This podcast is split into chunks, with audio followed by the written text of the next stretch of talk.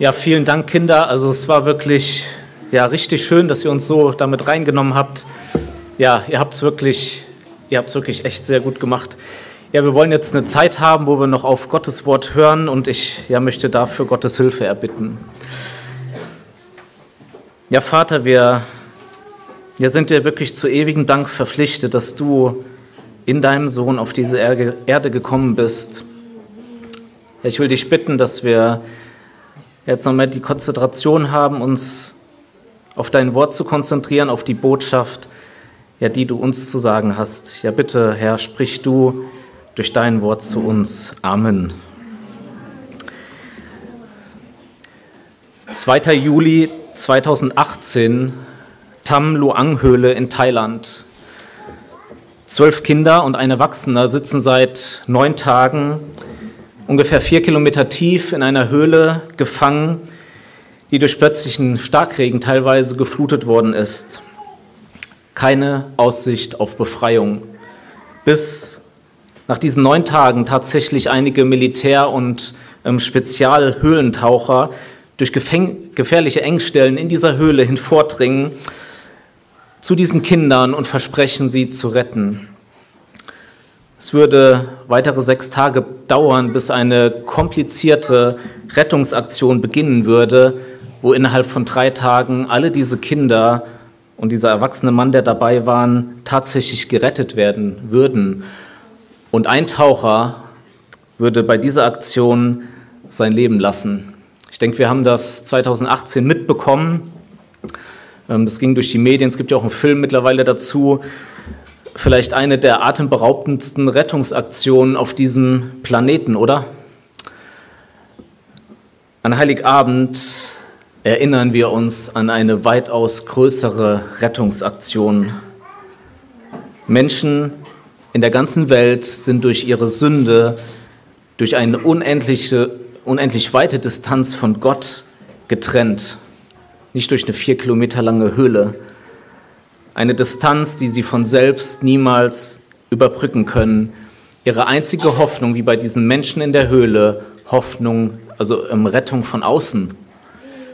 Und das ist das, was tatsächlich passiert ist. Das ist das, woran wir uns an Weihnachten erinnern, dass Gott durch dieses Nadelöhr der Menschwerdung tatsächlich diesen Planet, die letzte Ecke in der Höhle, wo wir sitzen, betreten hat um uns herauszuholen aus dem Gefängnis, wo wir selber nicht rauskommen, und um die Trennung von Gott aufzuheben, dass wir wieder zurückkommen könnten zu Gott. Neben den Hirten damals in Bethlehem wussten mehrere Menschen, in welch auswegloser Lage sie waren. Und einige ersehnten diesen Retter herbei, der schon seit tausenden Jahren angekündigt war im Alten Testament.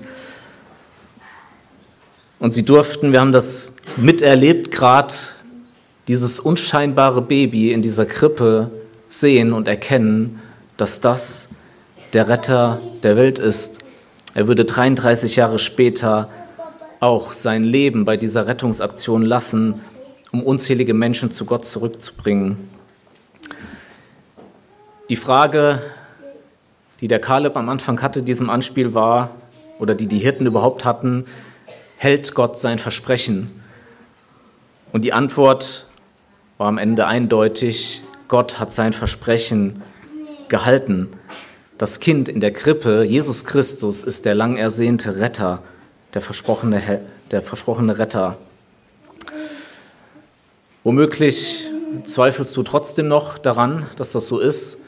Vielleicht hat das für dich auch überhaupt keine Relevanz. Das ist 2000 Jahre her. Was hat das für eine Bedeutung, außer ja, einen schönen Abend und eine schöne Weihnachtszeit. Oder du gehörst zu denen, die glauben und für denen das die größte Tatsache in seinem Leben ist, die das ganze Leben hier und in der Ewigkeit komplett verändert. Und egal, ob du hier sitzt mit Zweifeln, mit fehlendem Interesse oder möglich mit einem von Gott geschenkten Glauben, ich werde jetzt für dich vier Zeugen in den Zeugenstand rufen, die klar bezeugen werden, übereinstimmt, dass dieses Baby der Retter der Welt ist. Ich möchte dir zeigen, dass Jesus der absolut zuverlässig bezeugte Retter ist, damit du mit Glauben auf diese Tatsache reagierst. Ich habe diese kurze Botschaft überschrieben mit vier Zeugen, eine Aussage. Vier Zeugen, eine Aussage. Und lasst uns lesen, ihr dürft gerne eure Bibeln aufschlagen, was in den Tagen nach der Geburt des wertvollsten Babys auf dieser Welt geschah. Und wir gehen ähm, in Lukas 2, Lukas 2, Vers 21 bis 38. Lukas 2, Vers 21 bis 38. Und als acht Tage vollendet waren, als man das Kind beschneiden musste, da wurde ihm der Name Jesus gegeben, den der Engel genannt hatte, ehe er im Mutterleib empfangen worden war. Und als die Tage ihrer Reinigung nach dem Gesetz Moses vollendet waren, brachten sie ihn nach Jerusalem, um ihn dem Herrn darzustellen, wie im Gesetz des Herrn geschrieben steht. Alle männliche Erstgeburt soll dem Herrn geheiligt heißen, und um ein Opfer darzubringen, wie es im Gesetz des Herrn geboten ist, ein paar Turteltauben oder zwei junge Tauben.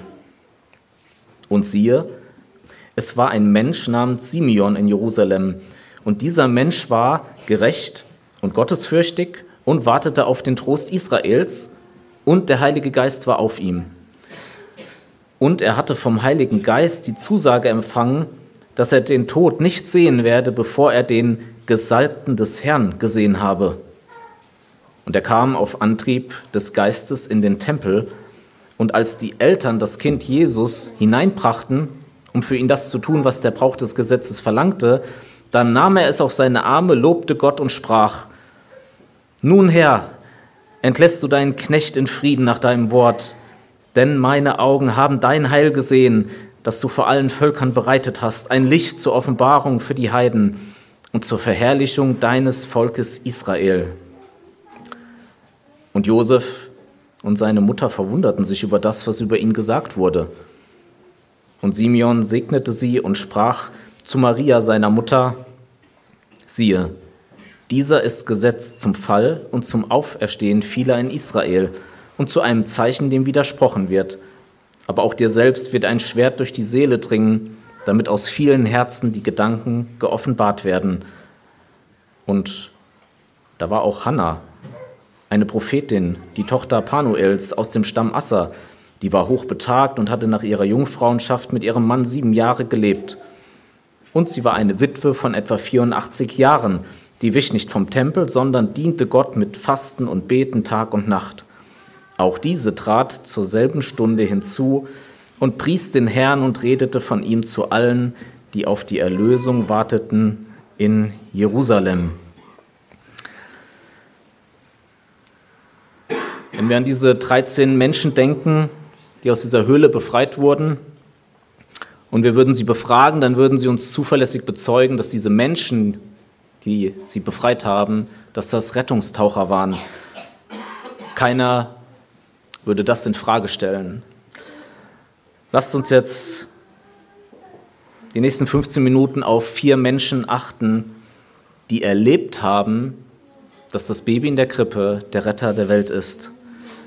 Wir sehen in dem Text, den wir gerade gelesen haben, dass, sie, dass das glaubwürdige Zeugen sind und wir sehen auch das, was sie ähm, über das Baby aussagen. Und wir wollen zuerst auf das Zeugnis von Maria und Josef achten. Die haben wir hier mal vielleicht so dabei, Maria und Josef. Die ersten beiden Zeugen sind die Eltern von dem Baby selbst. Und beide waren zuverlässige Zeugen, denn wir lesen hier in dem Text, dass sie sich genau an Gottes Vorschriften hielten. Darüber hinaus, das ist, wenn wir, wenn wir die Evangelien weiterlesen, waren sie zwei Menschen, die Gott liebten, die Gott gehorchten, die diesen Retter erwarteten, die in Gottes Augen als gerecht befunden wurden und die Gnade in Gottes Augen gefunden hatten. Das sind zwei Menschen, die lebten wirklich mit Gott und das, was sie erlebt haben, ist einfach wahr. Sie können es wirklich bezeugen, denn sie haben es erlebt.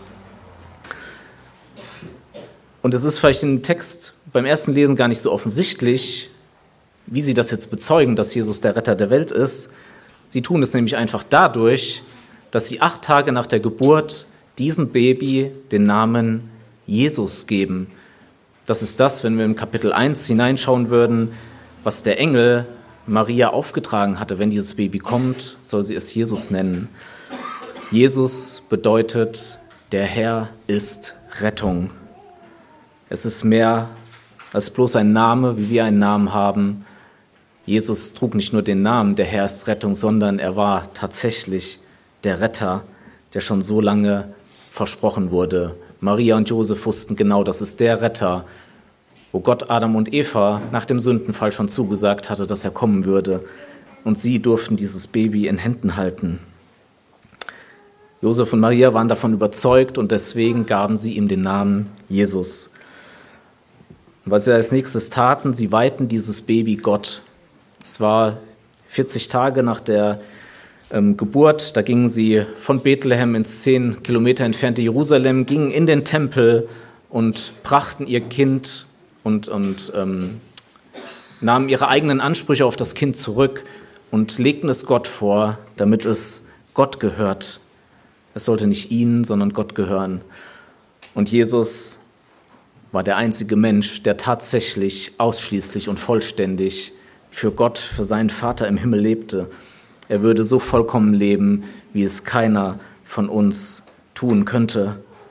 Und er würde treu und gehorsam den einen Auftrag erfüllen, den ihn seinem Vater im Himmel gegeben hat, nämlich am Kreuz von Golgatha für die Sünden unzählig vieler Menschen stellvertretend zu sterben. Er würde durch sein Leben und Sterben zeigen, dass er ganz und gar für Gott abgesondert ist. Das war das Zeugnis von Maria und Josef. Und als sie in Jerusalem sind, da kommt noch ein weiterer dazu, ein weiterer Zeuge, und das ist der Simeon. Das haben wir in den Versen 25 bis 35 gelesen. Er ist auch zuverlässig und sagt ja ganz entscheidende Dinge über Jesus. Er war glaubwürdig, denn er war auch gerecht in Gottes Augen. Er fürchtete Gott und er wartete darauf, dass dieser Retter kommen würde. Er wartete auf den Gesalbten, so heißt es hier, auf den Messias, auf den Menschen, den Gott zum Retter und Herr dieser Welt bestimmt hat. Und es das heißt von ihm sogar, dass der Heilige Geist auf ihm war, die dritte Person der göttlichen Dreieinigkeit.